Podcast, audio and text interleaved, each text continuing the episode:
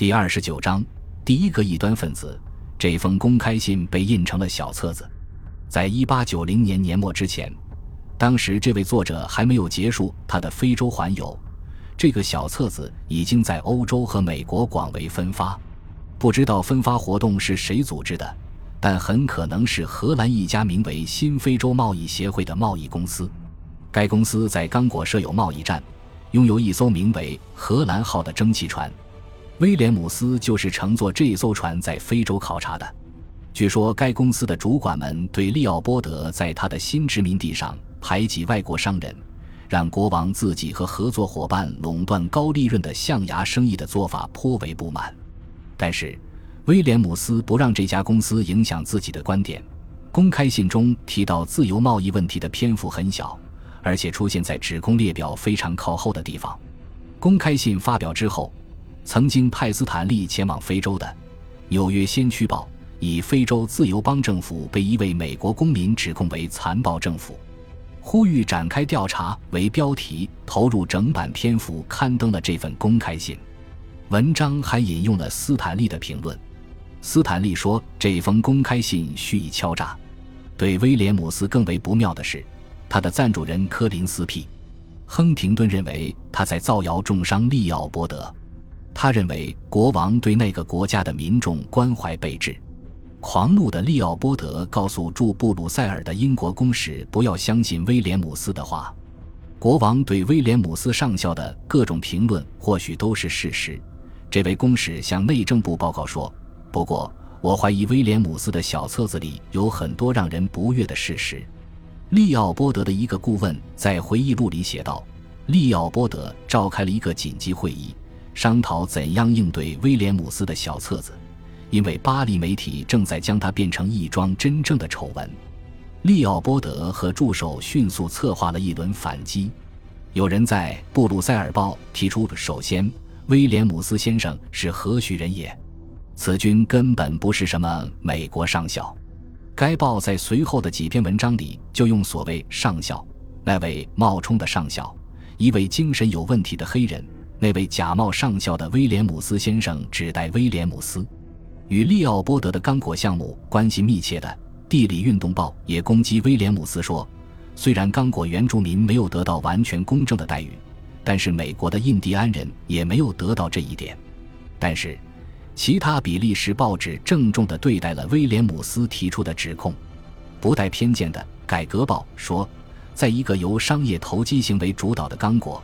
加上一个没有约束的个人专制政权，而且这个政权的大独裁者从来没有涉足他治下的那个国家，肯定要催生那个美国游客指出的大部分严重行为。布鲁塞尔新时报说：“我们不会把刚果政府辩词中所有内容都看作绝对的事实。”其他国家的报纸也报道了这件事，他们有的刊登了威廉姆斯的所有指控，有的摘录了其中的大段内容。一八九一年六月，公众的不满情绪震动了比利时议会，一些议会代表和首相站起来为国王辩解。几个星期之后，刚果自由邦发布了一篇长达四十五页、上面有几位最高行政官签字的报告。英国驻布鲁塞尔公使馆向伦敦汇报说，这篇报告的目的明确，就是要反驳威廉姆斯上校和其他人提出的指控。在此期间，威廉姆斯已经结束了非洲的考察行程，在埃及停留，在那里他因肺结核而病倒，他又陷入了拮据的窘境。他照例拿出在为某位大人物执行紧急任务的派头，居然说服英国驻开罗公使伊芙琳·巴林爵士给他派去了一个医生。他用身上仅剩的十四英镑，不顾一切地向亨廷顿发了几封请求接济的求助电报。等到身上有了一些力气之后，他巧妙地说服一艘英国蒸汽船将他免费带往英国。在这艘船上，他认识了一个先前给印度的一个英国家庭当家庭教师的年轻英国女子。等到船抵达英国之际，两人已经订婚了。就这样，威廉姆斯在伦敦住了下来。虽然他还没有解决上一次造访伦敦引起的债务纠纷，不久，他的肺结核又严重起来。他的未婚妻和未婚妻的母亲将他带到布莱克普尔，希望那里的海风能治好他的病，让他可以继续撰写关于利奥波德的刚果的那本书。他们没有如愿。一八九一年八月二日清晨，乔治·华盛顿·威廉姆斯去世了。当时陪在身边的有他的未婚妻及其母亲，一位牧师，一位医生。他享年四十一岁。在比利时，《地理运动报》幸灾乐祸地报道了他的死讯，将他与焚毁德尔斐的暴徒相提并论。当代研究外交的历史学家 S. G. S. 库基在文章中写道：“他的早逝让刚果政府无需再去费心琢磨怎样对付一个让他们极为头痛的对手。”他被葬在布莱克普尔，坟前没有墓碑，直到1975年，他的坟前才有了一块像样的墓碑。给他树碑的是为他立传的历史学家约翰霍普富兰克林。很显然，葬礼结束之后。威廉姆斯的英国未婚妻才知道，他在美国还有妻子和一个十五岁的儿子。从这桩隐瞒事件和其他伎俩，从赖账到吹嘘子虚乌有的博士学位，可以看出他具备骗子的某些特点。但是在某种意义上，这是他具有极大勇气的另一面。这种勇气让他敢于挑战一国之君和他的官员，以及当时的整个种族制度。其他人。如乔治·格伦菲尔和他形成了鲜明的对比。格伦菲尔是一位资深的英国传教士，曾经在刚果河上接受过威廉姆斯的采访。格伦菲尔亲眼看见了各种暴行，包括利奥波德的政府雇员购买带着镣铐的奴隶。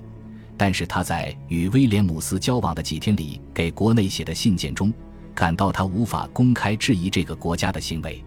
不管威廉姆斯在简历中如何添枝加叶。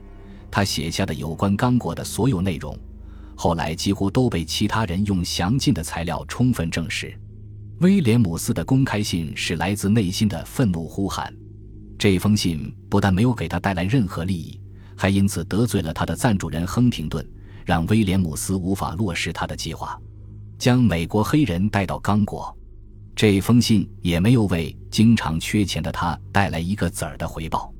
在他弥留于国外海滩景区的最后几个月里，他给他带来只是诽谤和重伤。在他1890年远赴刚果时，将近一千个欧洲人和美国人先后去过刚果或在那里工作过。威廉姆斯是唯一大声疾呼并坚持不懈地多次深入揭露其他人否认或没有注意到的情况的人。后来几年发生的事情更加证明了这篇文字的预见性。感谢您的收听，喜欢别忘了订阅加关注，主页有更多精彩内容。